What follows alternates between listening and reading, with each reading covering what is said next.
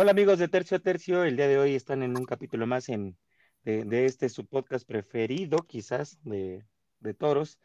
Y el día de hoy tengo el, honor y también tengo el placer de, tener a un novillero más de, estos que impulsan la, tauromaquia desde la parte joven, desde la parte de, de, la juventud, en el cual la verdad es que nos ha falta, nos ha hecho falta a todos los taurinos este, apreciar, atacar y, conservar también la parte de, su arte, de todo lo que hacen alrededor de la tauromaquia. El día de hoy para mí es un gusto, es un placer tener aquí en De Tercio a Tercio a, Carlos Mauricio, que nos va a platicar un poco, principalmente ahorita, de lo que fue su presentación en, en, en las novilladas, en la temporada de novilladas de Arroyo. Carlos, ¿cómo estás? Hola Alejandro, bueno, pues mira, encantado de, tu invitación a este podcast. Creo que eh, siempre las invitaciones que nos hacen, eh, pues la prensa especializada es, es, bienvenido, es muy padre poder platicar acerca de, pues de la, de la fiesta más bella de todas. Entonces, encantado y pues a, a platicar contigo un rato muy, muy a gusto, que seguro lo disfrutarán tus, tus seguidores. Sí, claro, eh, eh, prensa especializada, no tanto, yo nada más quiero, soy un preguntón, soy un chismoso y la verdad es que periodista no soy, la verdad es que me encanta el, tema de, preguntar, de convivir con, con gente del toro, porque pues a final de cuentas, pues mucha gente puede hacer redacciones y mucha gente puede escribir mucho del toro, pero nunca nadie le pregunta al empresario, nunca nadie le pregunta al novillero al torero cómo está, ¿no? Pero cuéntanos un poquito cómo, cómo te fue el pasado sábado 23 de septiembre para quien no lo sepa, también el 23 de septiembre es el cumpleaños de, este, de, este, pues humilde, este, este conductor de, este podcast, pero cuéntanos cómo, cómo te trató Arroyo, cómo te trató el, ganado, cómo, cómo te trató el, el, el, que el festejo. Mira, pues fue un, fueron ocho días de, altibajos, eh, yo no estaba contemplado dentro del elenco, no sé si tú te diste cuenta que pues yo no estaba eh, nombrado, pero después de, un rato agridulce ahí en la Florecita, un festival que hice el, día este, este de 16 de septiembre. sí. Eh, pues me llamó Pepito Arroyo, un gran amigo de, de ya muchos años, y me dijo, oye, pues estás estás contemplado para la siguiente novillada, ¿no? Entonces, pues mi estómago todo se me, se me revolvió, ¿no? Se me, se me abrieron ideas, se me cerraron otras, o sea, fue un, unos cinco minutos que toda mi vida se me, se me, se me jineteó, ¿no? Así en la cabeza. Y, y pues mira, o sea, creo que fue una tarde de mucho aprendizaje, fue una tarde que me, que me hizo poner los pies en la tierra porque no fue mi tarde, te debo de ser honesto. Este, la, la novillada no fue fácil. Todos los novillos fueron, pues fueron en su, ¿cómo te puedo decir? En su lidia, pues no fueron fáciles, ¿no? Todos tenían sus teclas, todos tenían, eh, tenían que hacer las cosas muy, muy precisas.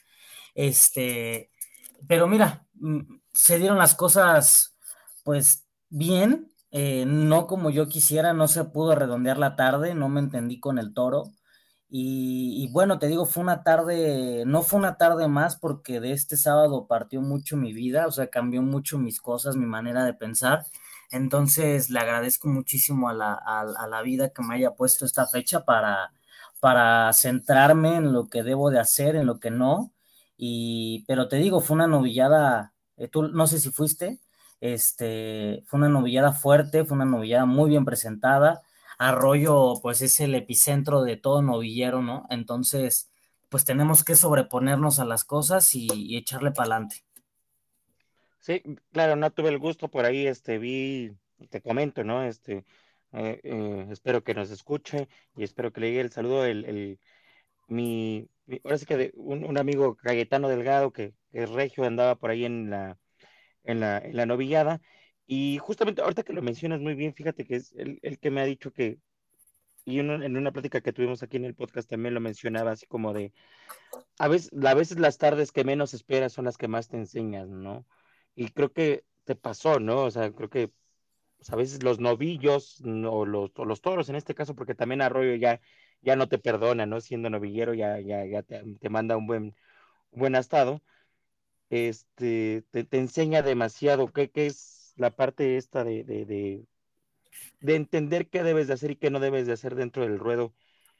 ¿Cuál es esta parte? No, no hablo, no hablo nada más de esta, de, de esta, cor, de esta corrida o de esta novillada, sino hablo en general. Cuando son tardes difíciles, ¿qué es, qué es lo que más te llevas, Carlos? Mira, eh, especialmente en Arroyo, yo me presenté desde becerrista, eh, eh, casualmente también con la ganadería de Don Pepe Arroyo. Este, después, eso fue en el 2015. Luego en el 2019, ahí me presento como novillero. Fue una novillada de Caparica que, que, que estuve bien. Lástima que pinché el toro, si no hubiera cortado una oreja. Y te digo, ya tenía antecedentes en Arroyo, ¿no? Ya la gente me, me ubicaba, este, porque también pues he toreado en la Plaza México, he toreado en la Florecita, he toreado en los Cibelles, entonces pues son de las plazas más cercanas a, a la Ciudad de México. Este, pero particularmente, te digo, esta fecha me enseñó mucho a, a valorar el tiempo que le damos a nuestra preparación, este, a valorar pues nuestra integridad física, a valorar este, nuestra gente, nuestro equipo, porque podemos a veces pues defraudarlos, ¿no? Porque ellos tienen toda la, toda la ilusión con nosotros. Entonces creo yo y estoy seguro que, que me enseñó mucho eh, valorar el tiempo, el tiempo que le dedicamos a, a, a, las cosas, pero sobre todo el respeto, ¿no? De, de llegar al 100%, siempre preparado eh, para, para, hacer esta parte muy honesta, ¿no? También volviendo al tema de, de, de, del matador Cayetano, lo mencionaba muy bien en una plática que tuve con él que dice que pues, siempre hay que estar preparado cuando te dan este tipo de avisos, ¿no? O sea, de, de, de decirte, oye, sabes que en este caso Pepe Arroyo te marcó por teléfono, supongo que fue una llamada, no fue un mensaje, si fue una llamada que te dijo, oye, sabes que te puedes presentar el próximo sábado. Yo tuve eh, por ahí el, el, gusto de verte, no, no de saludarte, sino de verte allá el 16 de septiembre ahí en el, en el festival que organizaste, que ahorita vamos para allá. Eh, y, y, y, justo lo dices bien, ¿no? No estabas contemplado y, y, creo que esa fue la curva, ¿no? Que te agarró a ti de decir, pues eso me pasó. Claro, no, es que, mira, eh, pues no estaba, no llegué al 100% preparado. Eh, creo que debemos de estar siempre preparados como toreros, no es nuestra obligación. Entonces ahí ese fue el error que, que se tuvo. Y te digo, o sea, fue un, un parteaguas en mi vida muy importante, en mi vida personal, en mi vida profesional. Este, entonces te digo, fue un, fue un día clave y que no debe de volver a pasar.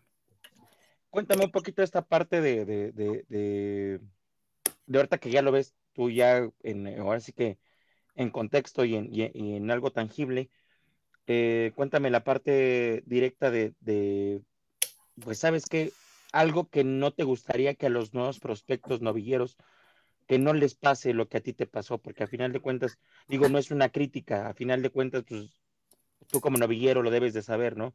Puedes estar preparado al 100%, pero si el ganado no está, no está, ¿no? Y te puede pasar, o sea, puedes te pudiste haber preparado 10 semanas para esa novillada o para esa corrida o para esa tienda y pues simplemente el ganado no, no, te dio. ¿Qué le recomendarías ahorita a un novillero que, que nos escuchan, si nos escuchan este, novilleros y, e incluso toreros, qué recomendarías tú personalmente desde la parte novilleril para que no le ocurran este tipo de cosas? Mira, lo, lo más importante creo yo, porque pues ya, ya llevo rato en esto, este, es estar preparado de tres maneras, que eso me lo he enseñado, me lo enseñó desde niño el maestro Octavio Castro el Santanero. Él fue un formador de, bueno, es un formador de toreros que formó desde la desde novillero para la alternativa del maestro Alejandro Silvetti, que pasó por Valente Arellano, eh, y que pasó por Omar Villaseñor, el mator Pepe López, este, Juan Chávez, Isla Tenorio. O sea, él es un formador de aquí de Morelia, que de hecho me acompañó a esta plaza de arroyo, y él me ha dicho que siempre hay que prepararse físicamente, mentalmente y espiritualmente. Y esas, esas tres, esas tres, este, tres temas deben de conjugarse en uno, deben de estarse al 100% todo.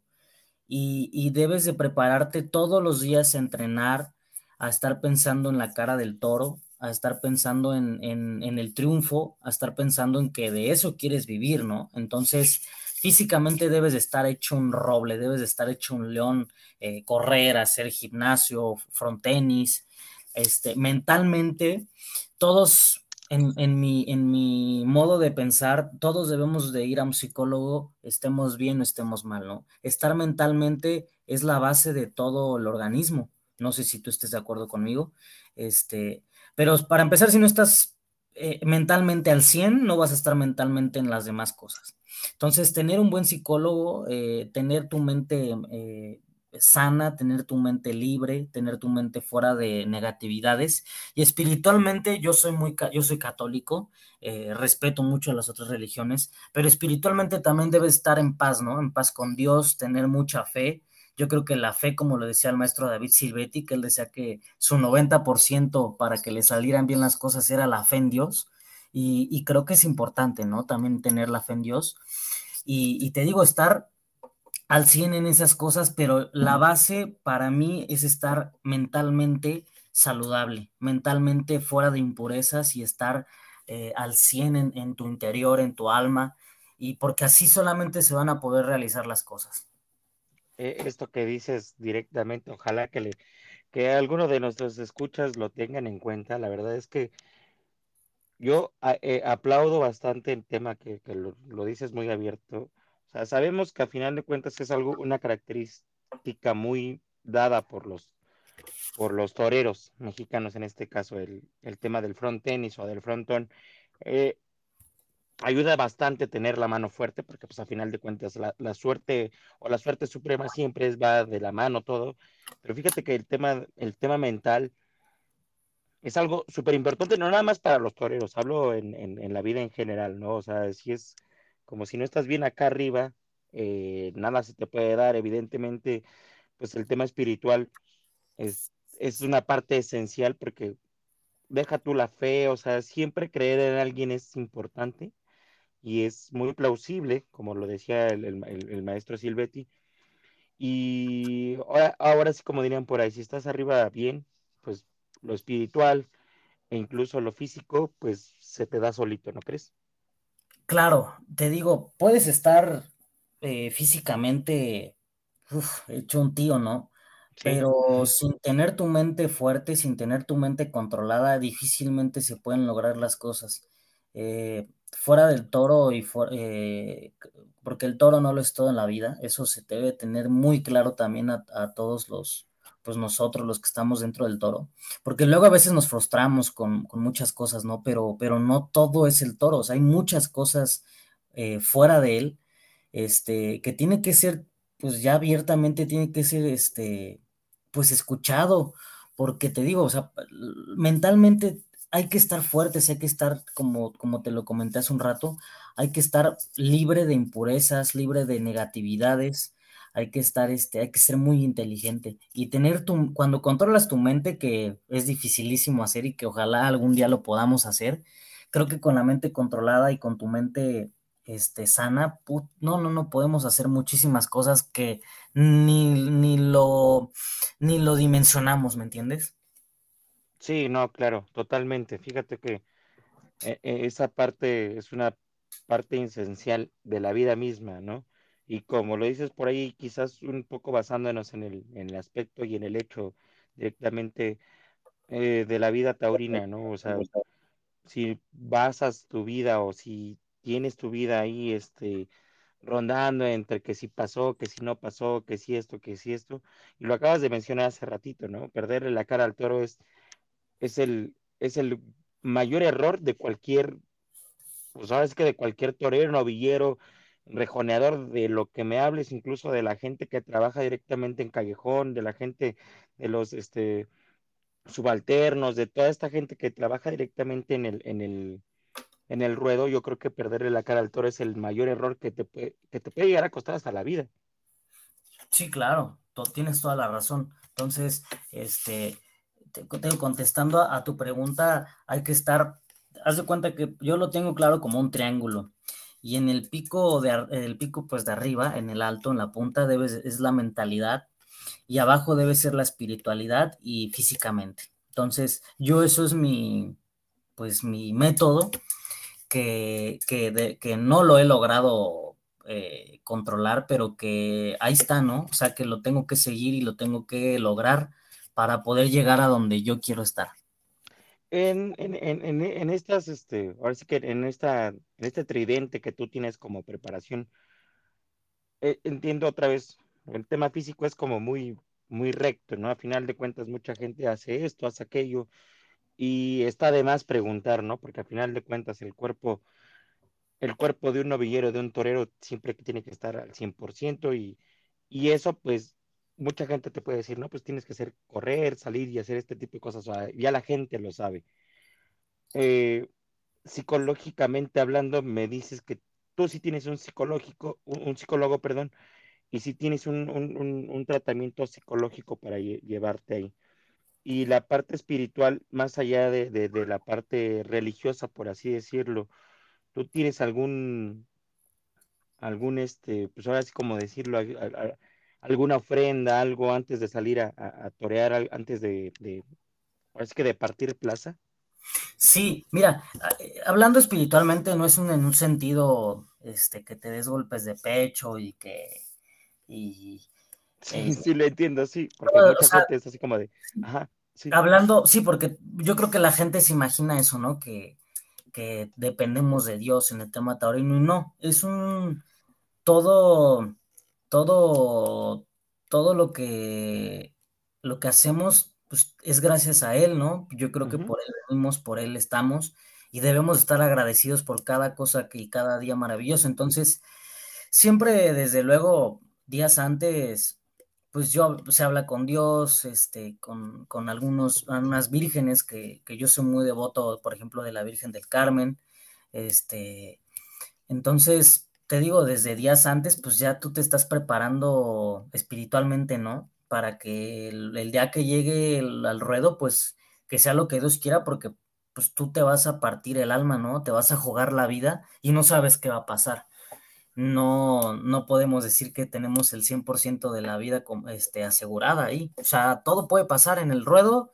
Ahí es, es el único espectáculo que es impredecible porque no hay un libreto, no hay un guion, o sea, se pueden pasar miles de cosas en la lidia que dura 15 minutos. Entonces, yo sí soy muy este, devoto de muchos santos, de muchas vírgenes, y, tengo un, gran este, eh, altar siempre que llevo a todos lados, y pues me encomendo a Dios y pongo mi vida en, Él, y, pues ya nosotros nos toca arrear, ¿no? En, todas las novedades que toremos.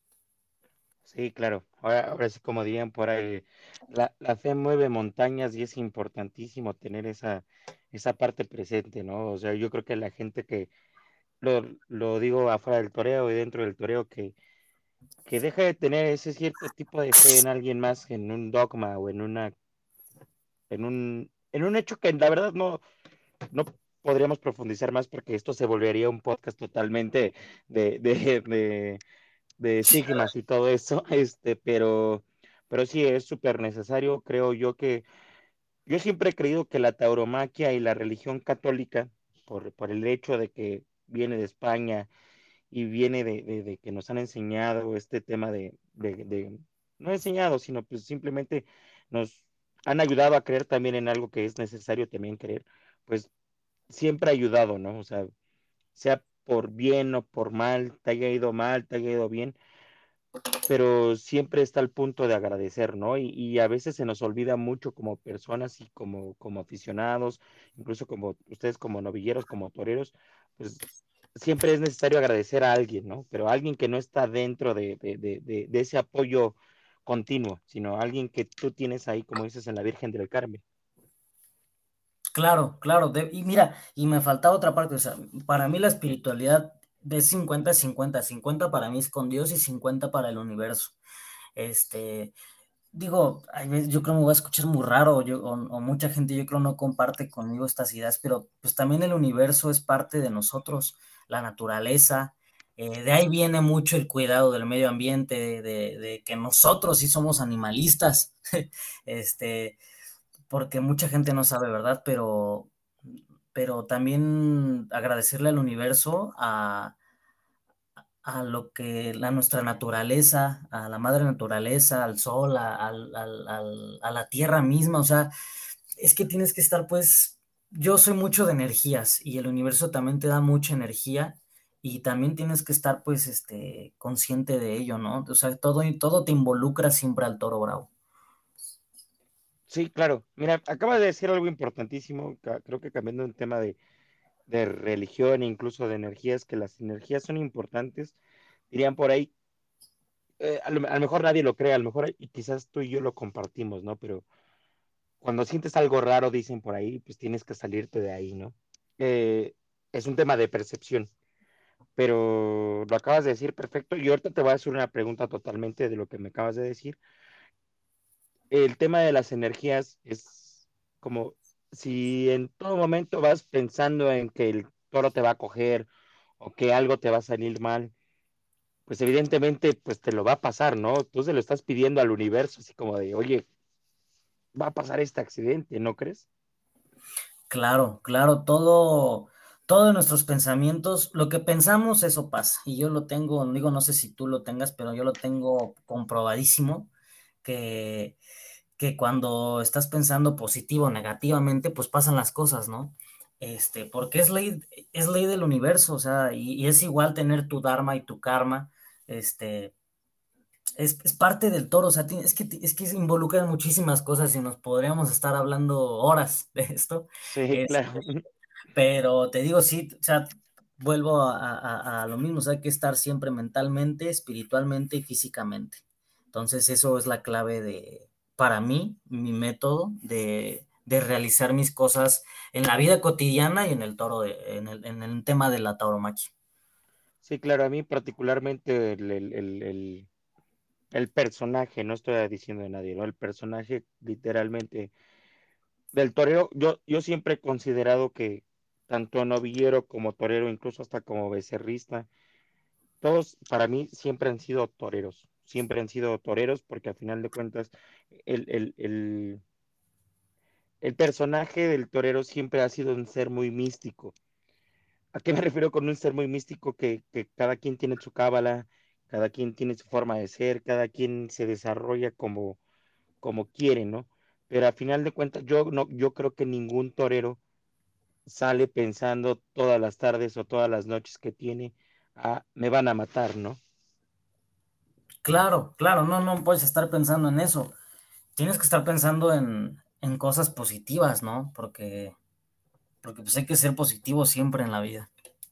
Y, chistoso, ¿no? O sea, es muy chistoso que la, lo decías muy bien de las energías y claro, Carlos, que comparto contigo eso.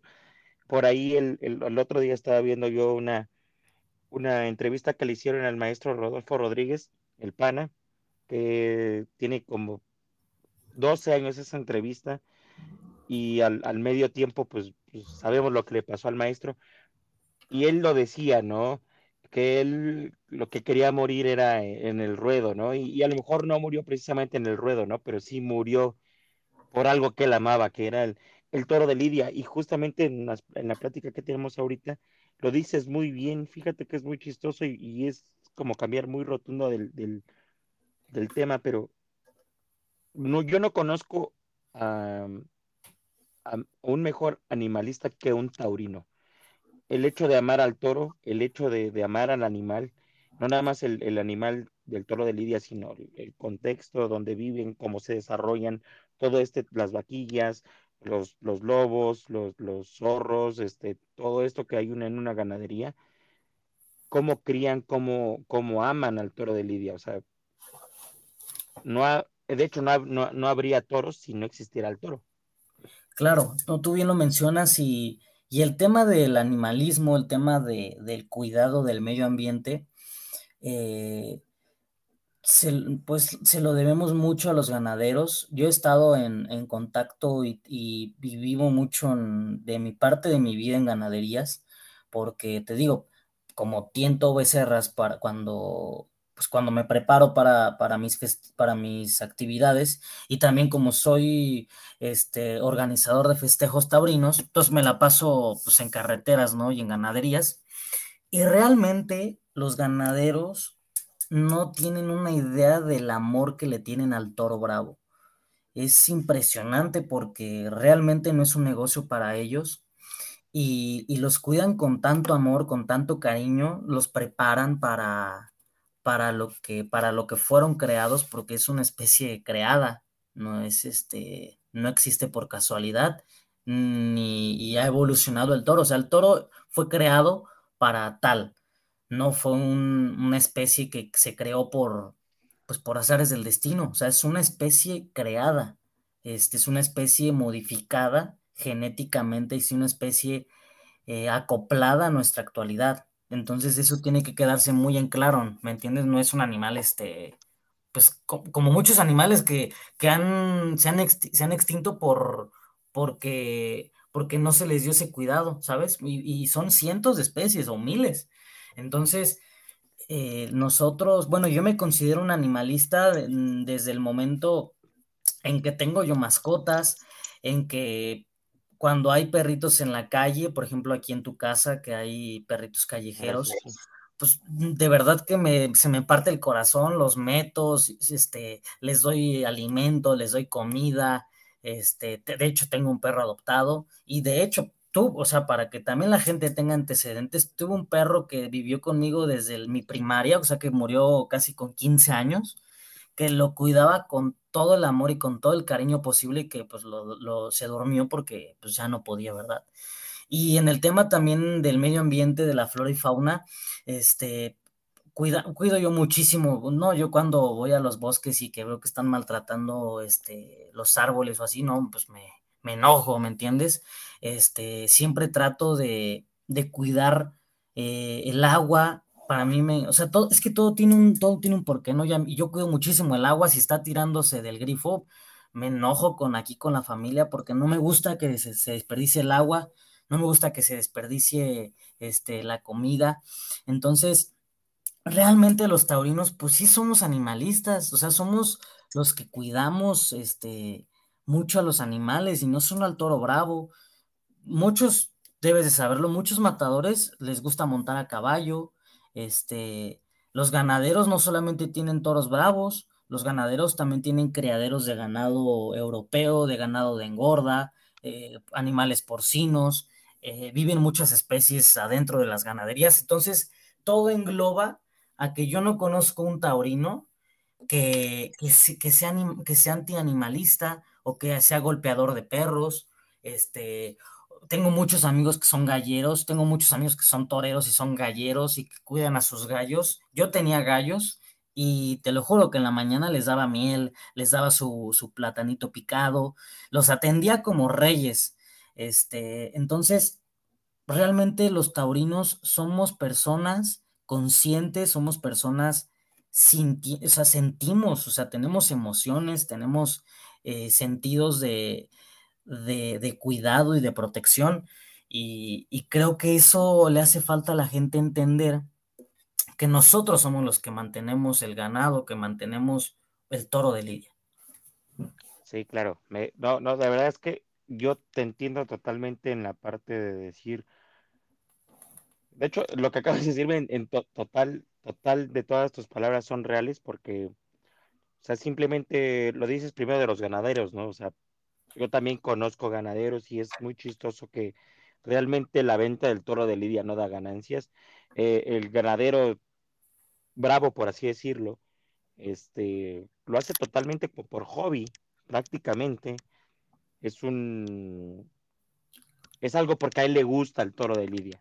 Yo no he visto a ningún ganadero que, que, que no aplauda la, y se escucha pues incluso está chistoso que yo nunca he visto a un ganadero que no aplauda la muerte de, su ganado. Es más, yo no he visto a ningún ganadero que no salga en hombros porque haya indultado un toro en cualquier plaza.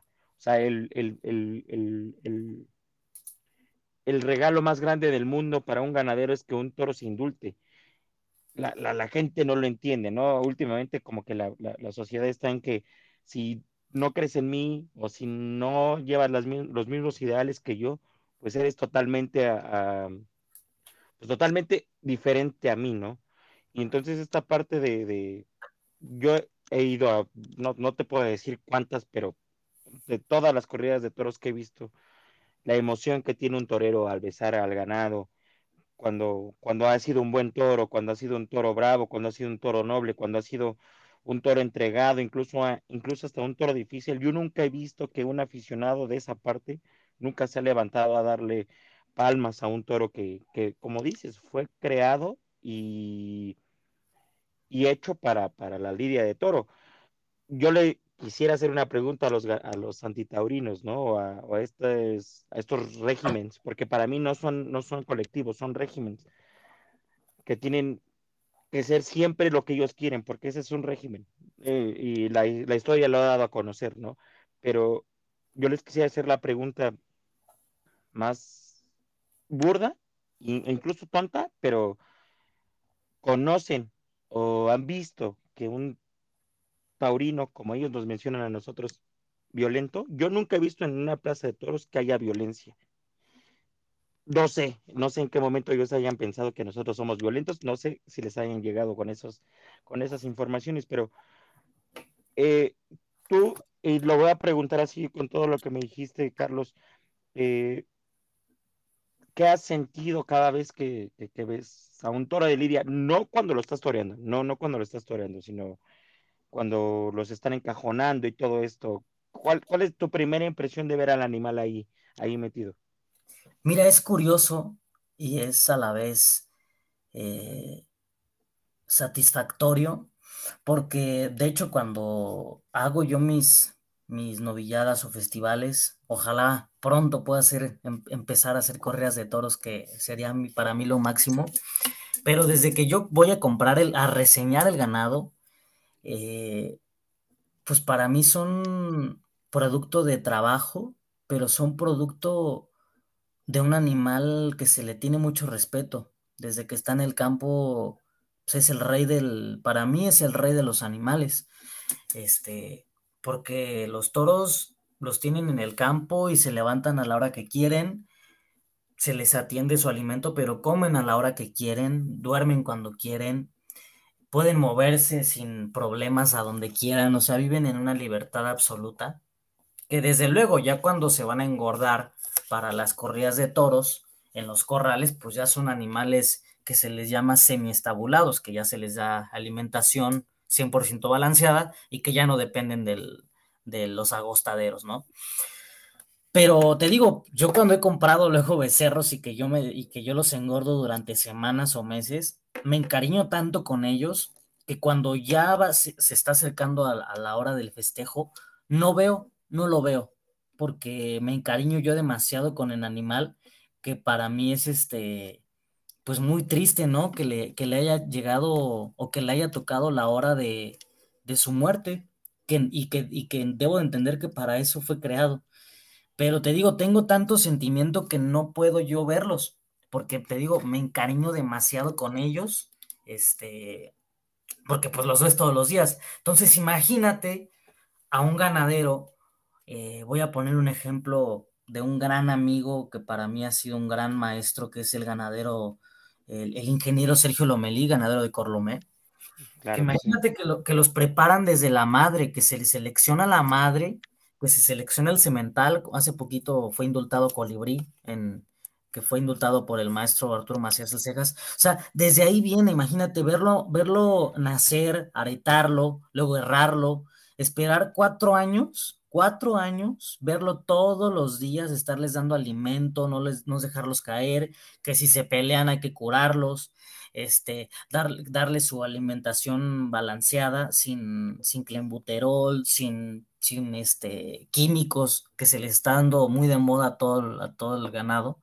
Este, o sea, yo no, yo no me imagino, porque yo no, yo no soy ganadero, pero imagi imaginémonos el ganadero, toda la ilusión que tiene por ver que su toro salga con las características que él quiere y que deben de ser satisfactorias para el público.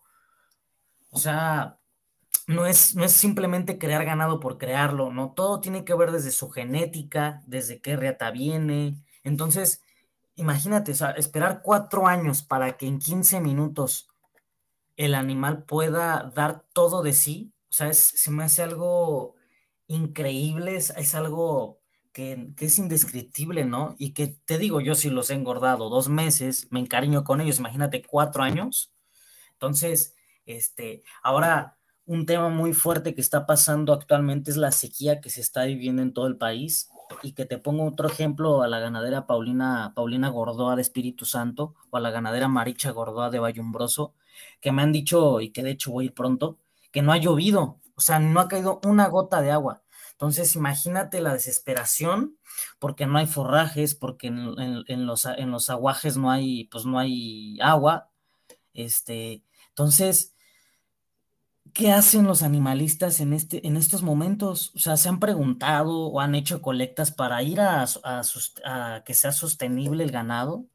O sea, realmente se me hace indignante que solo por unas monedas y por politizar la tauromaquia lleguemos a estas consecuencias, ¿no? De la sequía que está viviendo el país y que yo no he visto una organización animalista que levante la mano y que diga, venga, vamos a traer trailers de alimento para poder sostener el ganado, ¿sabes? O sea, es indignante y esperemos que, esta situación se resuelva.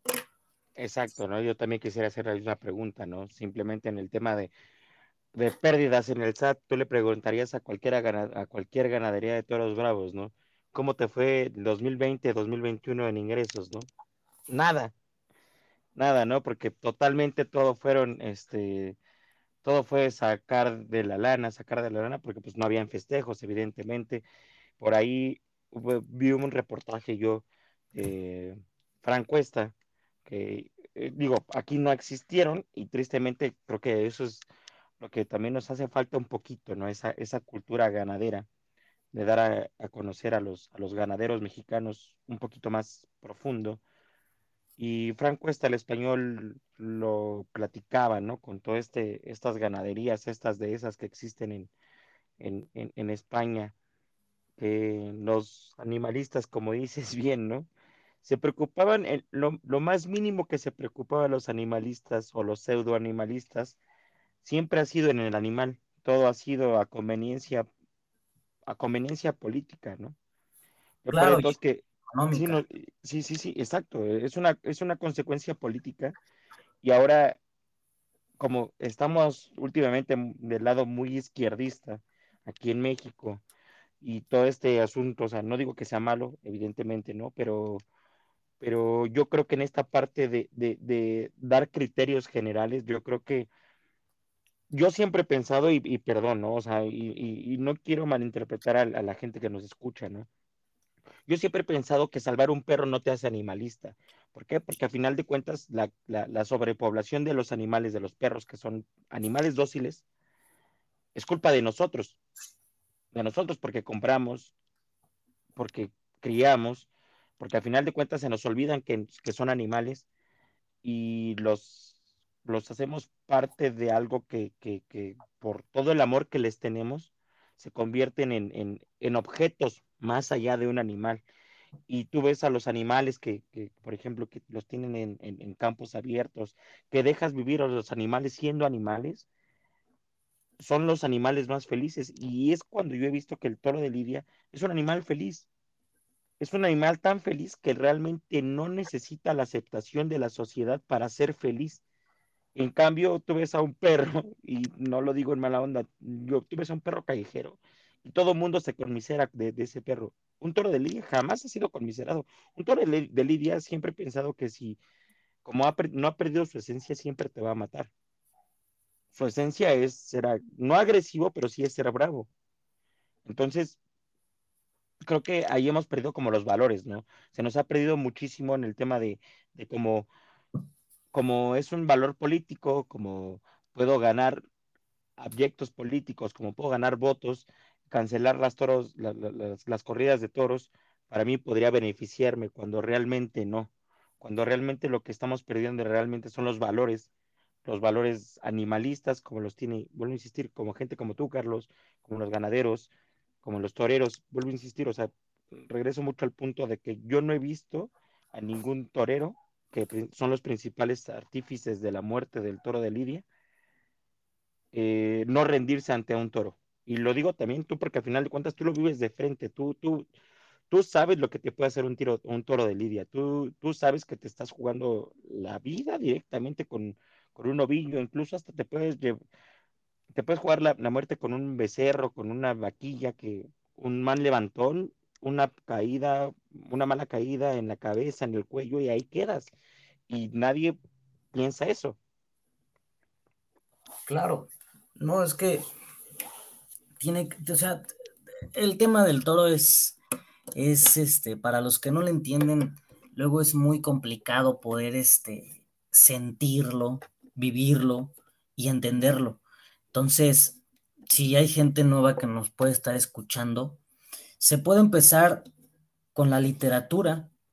Eh, gracias a Dios tenemos, bueno, aquí en Morelia tengo la fortuna de tener una de las bibliotecas más grandes del mundo de, de la organización Ramírez, este, del Museo Tres Marías, no sé si lo conozcas, pero la gente que no sabe del toro puede empezar a, instruirse o la gente que, no entiende se puede instruir leyendo, hay que ser, eh, yo digo que entre, en todo hay que ser cultos, ¿no? Para todo, y para todo hay que aprender, nos guste o no nos guste, porque a mí no me puede gustar el, el básquetbol, pero debo de saber conceptos básicos del básquetbol, porque es por cultura general.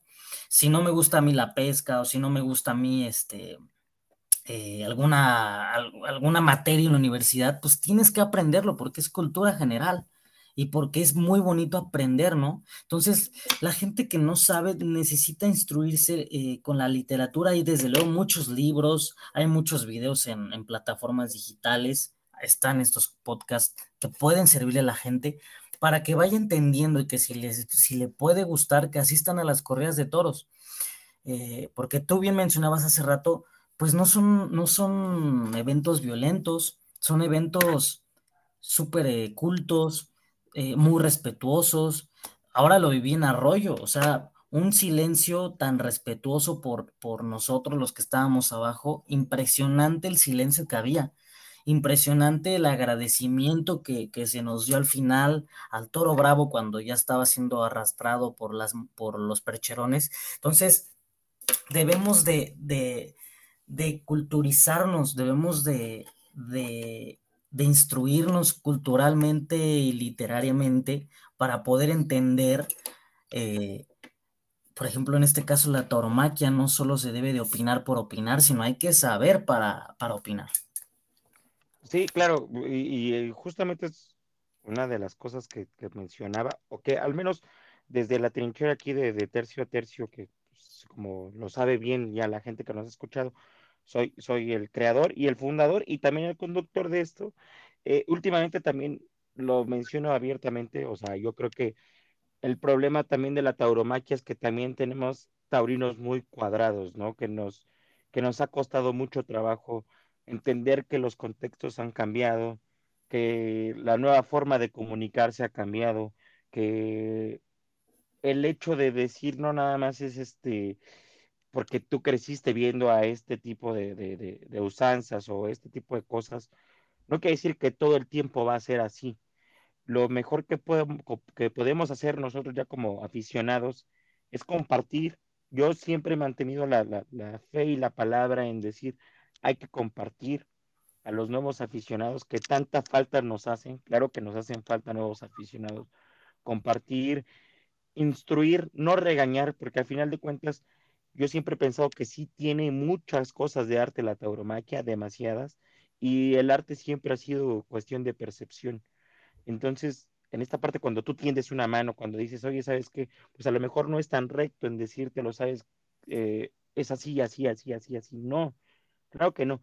Tendrías que llegar de cierta manera y de forma diferente a, esas personas que, como dices, ¿no? A los nuevos, a los nuevos aficionados que, ojalá nos estén escuchando, que ojalá tengan esa, esa open mind, esa mente abierta de decir, pues quiero quitarme ese estigma eh, alrededor de la, de la tauromaquia, quiero quitarme ese prejuicio, a ese paradigma y decir, vamos a darnos el tiempo para entender a la gente que ya lo vive desde adentro, Y no nada más a la gente que vive desde adentro, sino a la gente que vive de él, ¿no? Porque es bien difícil, y lo digo en serio, es bien difícil, incluso deja tú como, tú como novillero, Carlos, sino como empresario.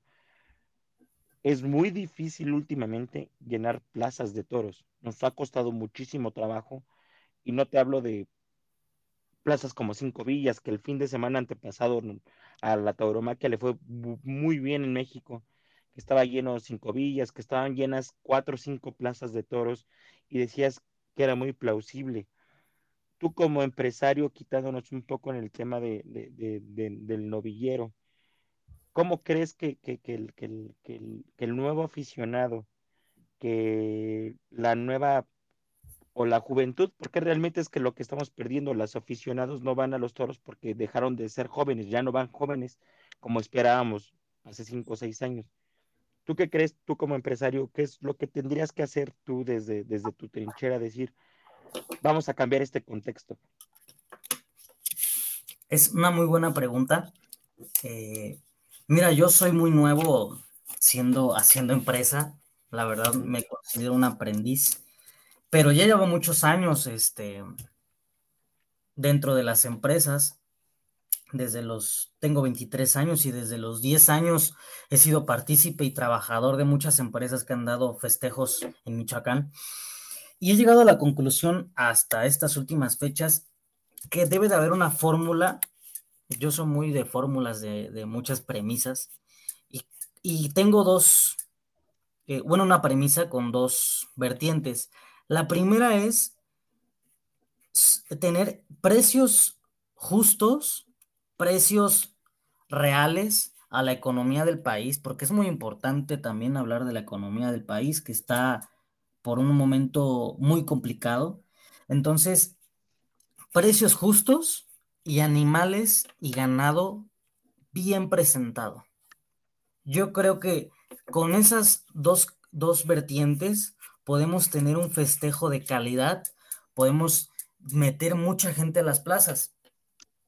Creo que esos dos, digo, no sé tú cómo lo, cómo lo, lo puedas interpretar o nuestra gente que nos está escuchando, que yo también como aficionado luego veo precios exorbitantes que para muchos de nosotros pues es este imposible poder ir. Una por las gasolinas, por los precios en las barras, este, adentro, por los precios en taquilla, eh, por las comidas que haces después, y otra por el ganado, porque debemos de, llevar y porque en muchas ganaderías de muchos amigos que tengo, hay corridones de toros con cuatro años y medio listos para poderse ir a las plazas. Entonces, con estas dos, dos, este, dos conceptos que tengo, yo creo que podemos cambiar mucho, mucho, mucho el aforo de las plazas. Es, es acabas de decir algo que es importante, que es el precio. Yo creo que el tema de la atracción, de la atracción este, nueva, por así decirlo, es importante, ¿no? Porque esto incluso hasta es un valor social. O llegar, decir, oye, ¿sabes qué? Te invito a una plaza de toros, sea la que sea, grande, pequeña, de primera categoría, de cuarta, de quinta, lo que sea. Para mí no me ha importado nunca eso. Para mí todas las plazas de toros son de categoría 1, porque en todos lugares se tiene que apreciar al toro como se aprecia en cualquier lado. Este, el hecho de decir, ¿sabes qué? Llegar cobrar 700 pesos por una barrera. Dices, pues a lo mejor es la gente que sabe, pero ya un general cobrar 400, 500 pesos, dices, ay, duele, ¿no? O sea, ¿cómo le digo a, un nuevo amigo que quiere ir a los toros y decir, oye, pero el boleto son 500 pesos? Te va a decir, pues no, mejor me compro cinco micheladas. Y, y esa es el important, la, la, importancia del valor, ¿no? De, de decir, pues, ¿sabes qué, güey? Pues discúlpame, ¿no? Lo he vivido también con amigos que le digo, oye, pues cobran 200 pesos la entrada. No, güey, ¿cómo crees? Es como de, ah, pues está bien, ¿no? Y, y 200 pesos es un valor totalmente accesible. Pero ya cuando ya saltas esa barrera totalmente de, de los precios exorbitantes, dices, y, y, y, discúlpenme los toreros que me pueden llegar a estar escuchando, pero tampoco el cartel es como que dijeras, oye, pues cóbrame mil pesos, ¿no? Ya, o sea, ya uno con conocimiento, perdón, y lo digo abiertamente, o sea, yo creo que tendríamos que revalorizar también qué es lo que estamos haciendo mal como, como, como taurinos, y es esta parte, ¿no? O sea, económicamente no nos estamos ayudando.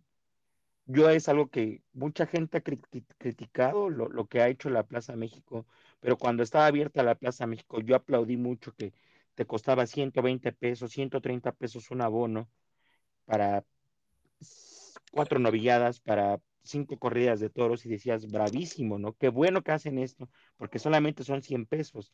Así atrae cierto tipo de cosas.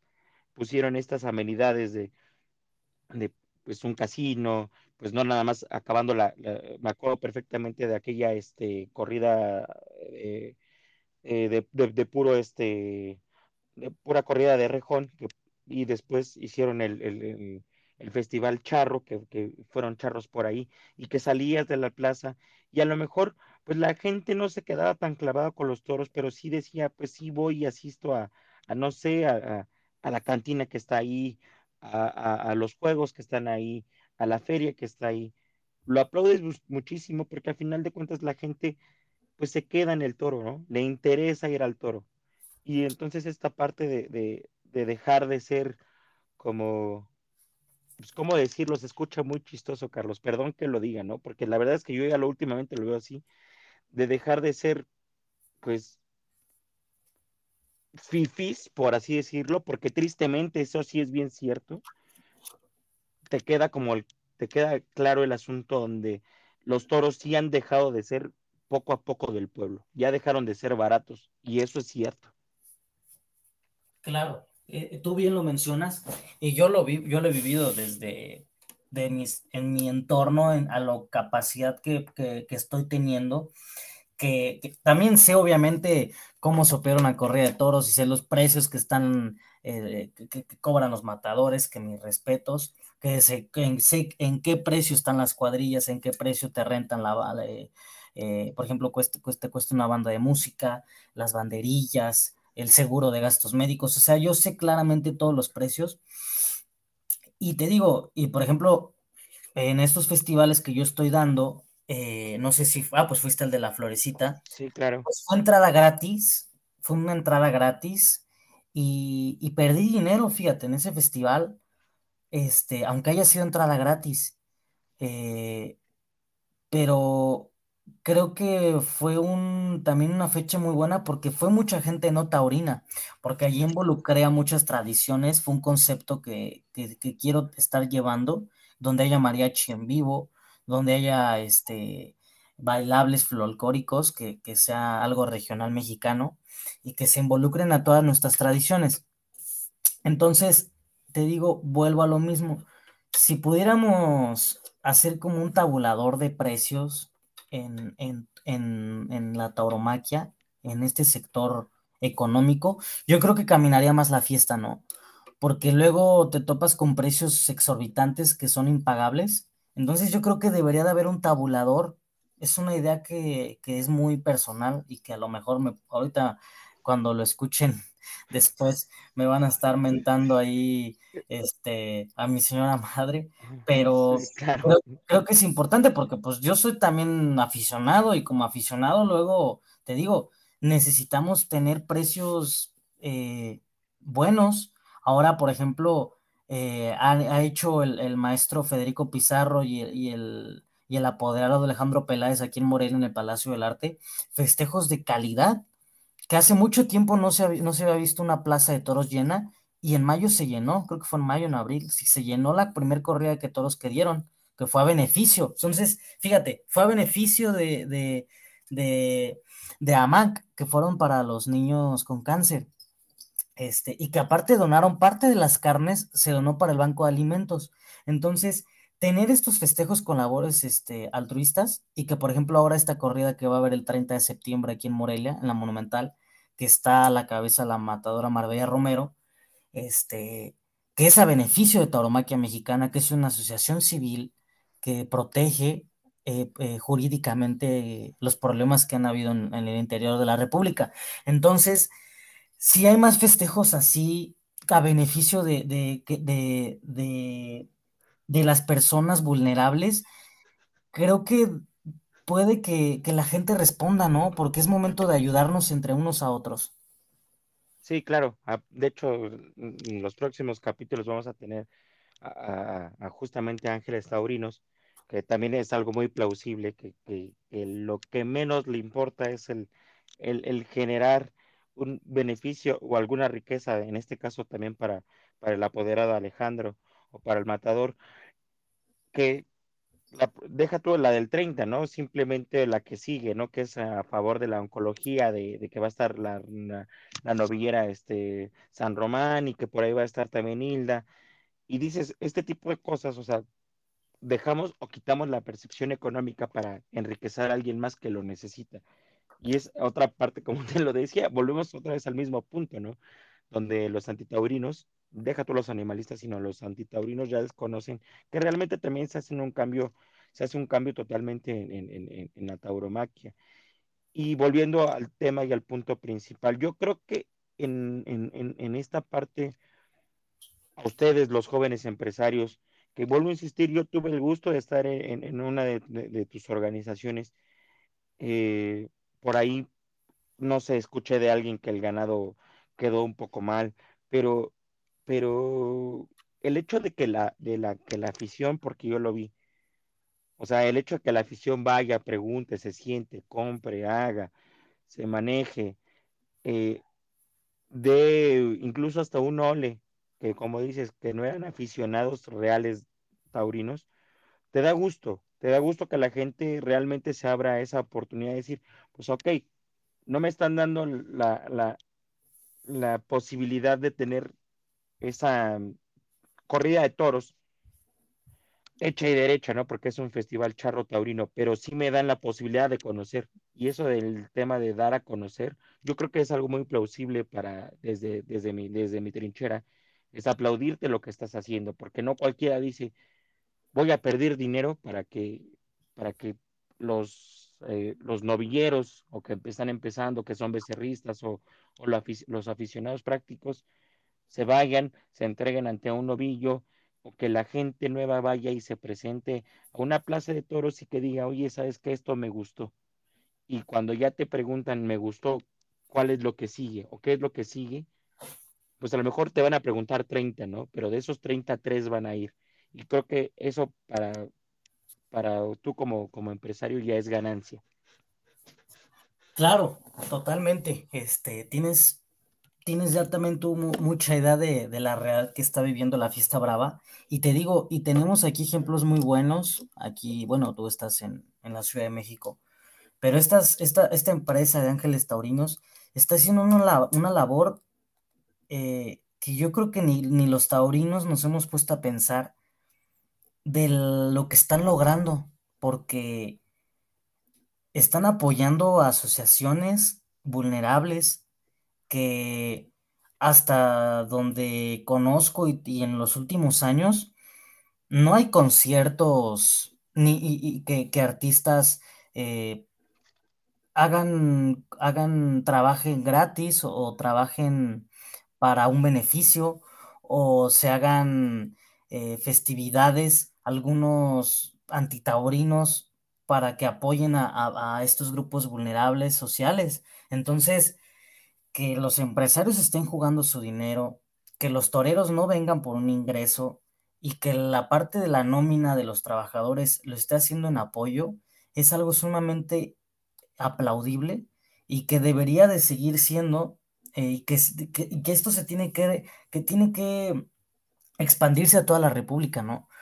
Y que vuelva a lo mismo, que haya precios justos, que haya ganado bien presentado, que haya ganado íntegro, porque también eso ha perdido un poco la esencia de la fiesta.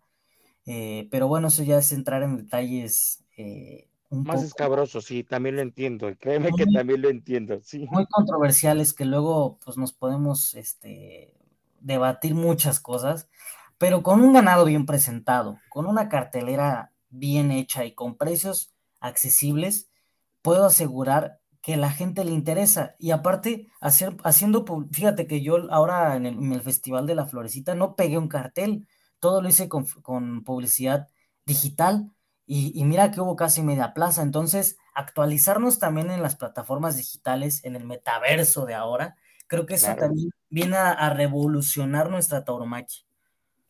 Claro, yo, yo lo veo desde, desde mi trinchera. Soy, acabo de cumplir 30 años y como te lo mencionaba fuera del aire, ¿no? O sea, yo particularmente tengo alrededor de 6, 7 años trabajando en la, parte de, de los medios digitales eh, mucha gente lo sabe, que también son amigos míos que me siguen. Tengo otro podcast que hablo totalmente de, música. Eh, he tenido páginas grandísimas de música. Estoy hablando de, de, 200, 250 mil personas que me siguen. Y esta parte de, hacerlo interactivo. Yo siempre, eh, últimamente, agradezco muchísimo que el podcast haya pegado eh, y sí, que, que, sí haya pegado de manera importante porque tiene un mes y medio esto. Y este, yo sí agradezco y también se ha acercado gente a preguntarme cuál es la forma, la dinámica que se hace.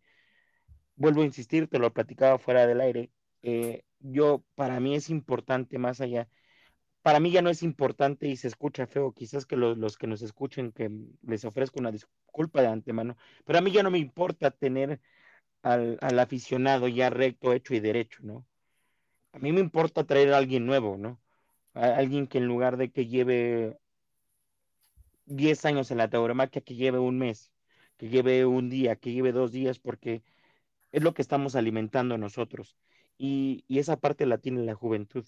Entonces, si algo va a hacer que no se acabe nuestra fiesta, no son los antitaurinos, no son los animalistas, no son los políticos, van a ser los mismos taurinos. Y es lo que te mencionaba hace rato, el, valor importante y la parte que nosotros tenemos que hacer también como esa parte, como tú lo haces, Carlos, y se aplaude y es muy plausible y dices, qué bueno que lo haces, es generar oportunidades a los nuevos taurinos o a, a, la, a gente que no tiene la oportunidad de ir a una plaza de toros para que conozca la tauromaquia, o que tenga el primer roce directo con la tauromaquia y decir, oye, me interesó saber lo que están hablando o me interesa lo que está haciendo Carlos Mauricio invitándome a una corrida de toros gratis, porque al final de cuentas es gratis, una novillada, un festival.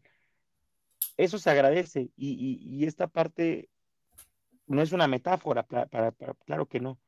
Te has dado cuenta que, que la gente que asiste a cosas que no conoce, siempre queda como con sí más que con no. Entonces, siempre es necesario tener proyectos de este tipo para que la tauromaquia siga adelante. Vuelvo a insistir, no se va a morir la tauromaquia por, por un dedazo político por, por, por un este por colectivos antitaurinos. Se va a morir y esperemos que no suceda por nosotros mismos, porque también le hemos afectado a nosotros como taurinos a la misma, a la, misma tauromaquia. O sea, en general, hablo de todo el, el, el, gremio que habla de esto. Y, yendo a eso, ya sé que, nos, bueno, nos platicaste y estás haciendo estos eventos y todo este asunto. Tú como taurino, tú, tú, tú como aficionado, ¿tú qué esperarías de, de los empresarios ya consolidados, por así decirlo? ¿Tú qué quisieras que te dieran los empresarios ya consolidados ya me dijiste un buen ganado, un buen cartel, las necesidades básicas, porque nosotros las conocemos, pero si tú fueras un nuevo aficionado, ¿tú qué esperarías de una corrida de toros? Híjole, qué, pregunta me haces. me, agarras entre la espada y la pared, pero yo creo que estamos en, en tiempos de libertades, en tiempos de, de revoluciones sociales, de grupos minoritarios, y que nosotros como grupo minoritario, hablando en estadísticas de población, debemos de ser respetados, debemos de ser involucrados y debemos de ser y de que nos hagan parte de la sociedad, porque como que luego nos hacen a un lado como personas extrañas, ¿no? Pero a los empresarios debemos, bueno, yo les pediría que, nos unamos, que es tiempo de unión, es tiempo de organización, es tiempo de reestructuración en, las estrategias de, de, festejos taurinos. tiene que haber una reestructuración y es entrar en muchos temas administrativos, en temas sociales, en temas económicos, en temas culturales. O sea, es un englobe impresionante, pero la palabra clave es unión, porque desgraciadamente, y tú lo has visto, que luego se han hecho muchos grupitos o mini monopolios que no, no son buenos. Entonces, si nos unimos, si nos, eh, si nos unimos entre todos, entre los sectores que hacemos festejos, si se unen los ganaderos, si se unen los toreros, si se unen las, las agrupaciones de, de, subalternos, pues va a salir esto por buen puerto. Y yo creo que, te digo, la palabra para mí clave al, al día de hoy es la unión. Haciendo unión, haciendo lazos, fortaleciéndonos entre las venas de, de, del organigrama de la tauromaquia puede, puede funcionar esto. Claro, no, no, de, de verdad es que estoy totalmente de acuerdo contigo porque, como dices, estos mini, mini monopolios, esta falta de apoyo, y lo voy a decir abiertamente, esta falta de apoyo a los nuevos novilleros, a los nuevos becerristas, que es a los que necesitamos apoyar. Ya sabemos quién trae cartel y quién no trae cartel, ya sabemos a quién le cuesta y a quién no le cuesta. Y a final de cuentas estamos ahí, ¿no? Como taurinos, como aficionados, pero, pero nos ha costado últimamente, tiene un, tiene 15 años, ¿no? Que no tenemos una figura realmente presencial. No, no minimizo lo que está haciendo el maestro Joselito, no minimizo lo que está haciendo eh, ya en, su corta edad este, eh, Isaac Fonseca, lo que ahorita está haciendo Leo Valadez, lo que por ahí está pegando Andy Cartagena, que está muy pegado con todo este asunto de los rejones.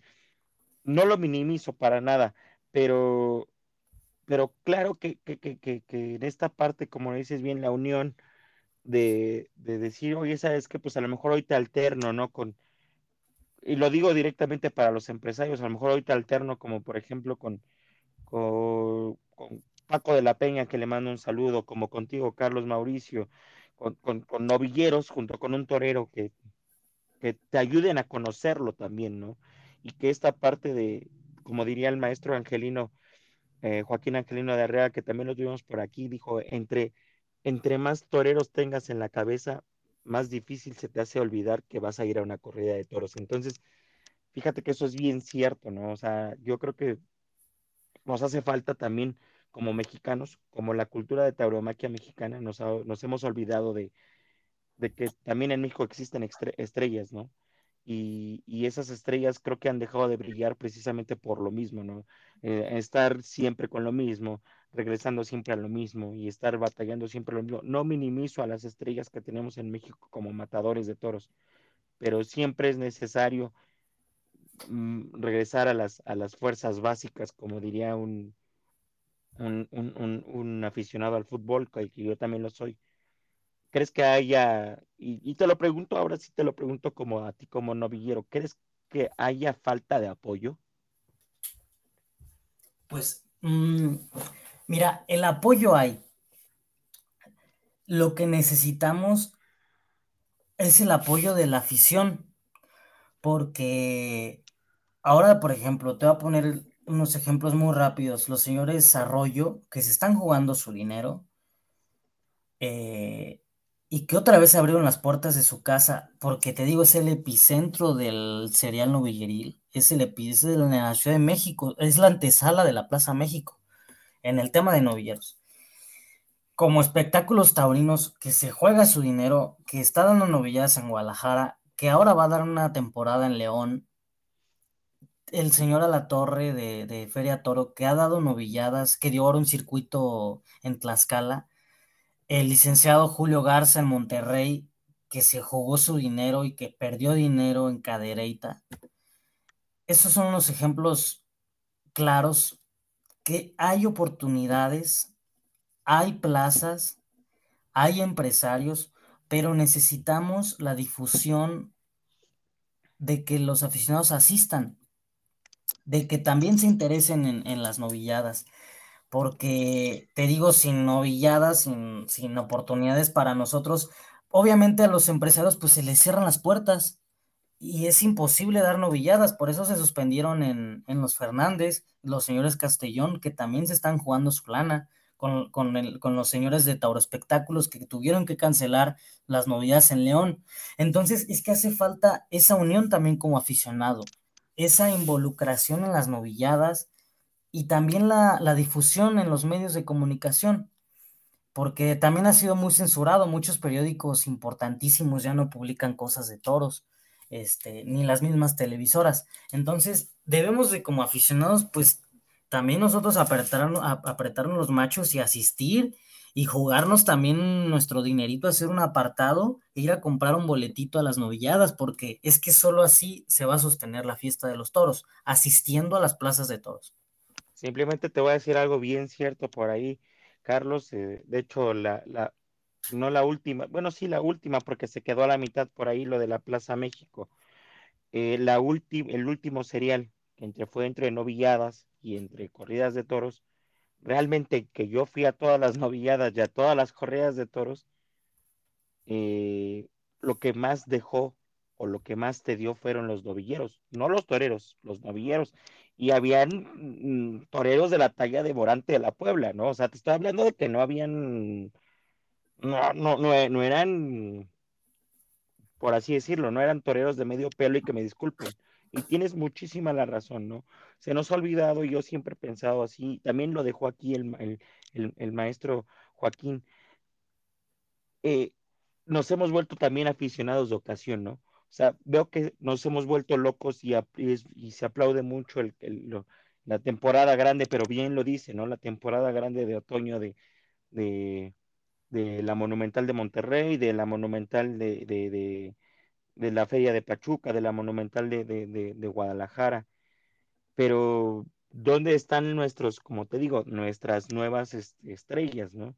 Y esta parte, yo por eso también es una parte que yo hago y que yo agradezco que también haya tenido el tiempo de hacerlo, abrirla, tener la apertura y de darnos el tiempo de conocer a nuevos novilleros, de, de olvidarnos que si viene, no sé, Juanito de Tal, Pepito García, Juan Garnacho, lo que sea, el nombre que sea.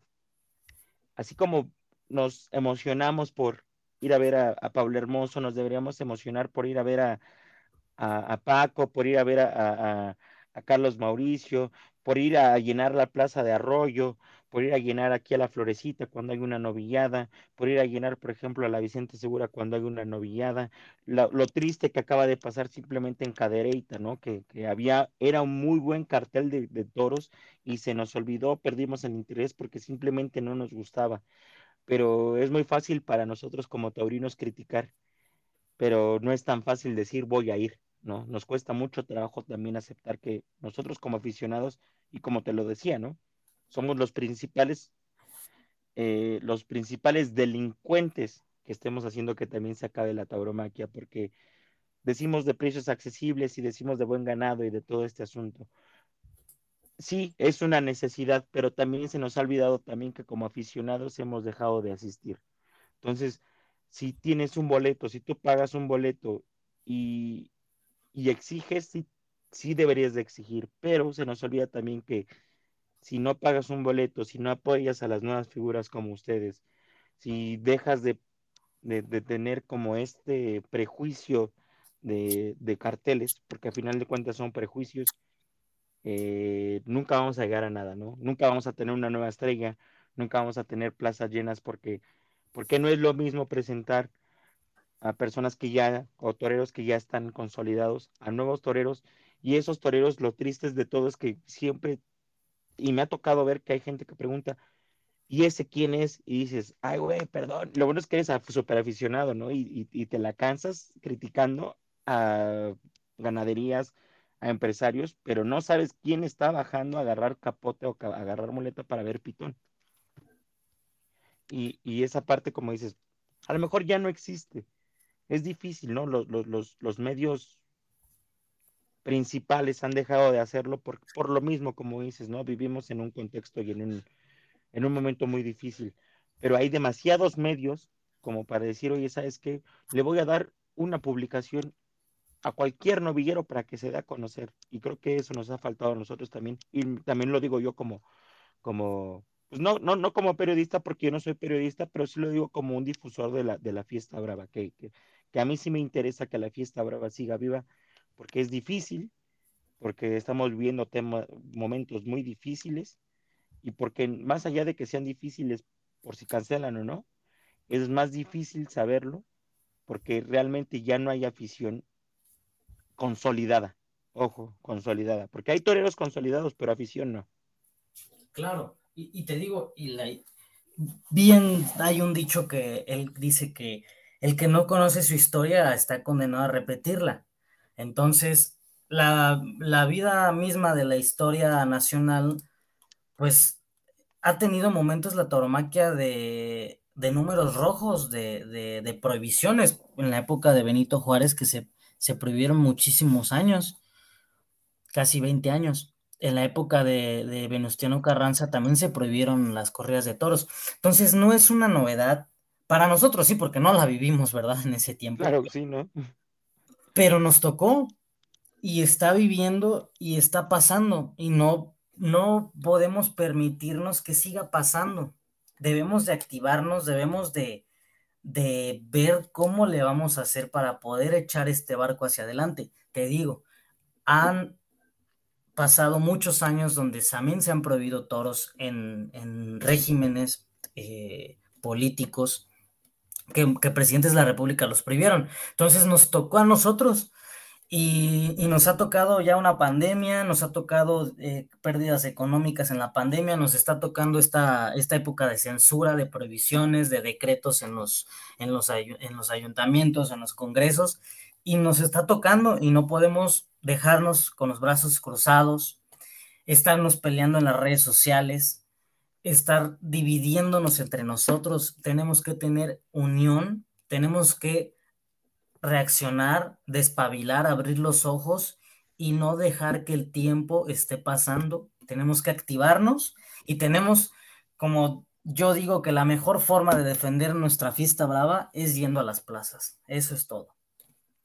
Claro que sí. No hay, no hay nada más bonito que una, que una plaza llena, y lo dices bien. Ya nosotros, nosotros, ya pasamos por una pandemia y ni la pandemia pudo cancelar los toros. Entonces, ya que ahorita, como dices bien, ya son regímenes políticos, ya son tintes totalmente políticos y, y basarnos en eso, tomar partido directamente desde ahí, dices, ojo, ¿no? Porque estamos perdiendo la esencia como taurinos. Y, y, yo la verdad es que, particularmente desde este espacio, yo agradezco muchísimo eh, como fundador, como creador, como conductor también de, del podcast, agradezco muchísimo lo que hace Carlos Mauricio desde su trinchera como novillero y desde tu, su, trinchera como tan joven que estás, porque pues ya eres, eres, sí, eres muy joven, tienes 23 años, este, agradecerte también lo que haces como empresario, ¿no? No, no cualquiera dice, voy a hacer un festejo y, y lo voy a hacer gratis. Pones en riesgo muchas cosas, pones en riesgo incluso hasta tu integridad física, porque no sabes de qué forma te van a reaccionar los, los incluso hasta los mismos este, participantes del, del festival o, o, los, los asistentes al, al festival pero sí es muy, muy, muy, muy, muy plausible lo que haces desde tu trinchera.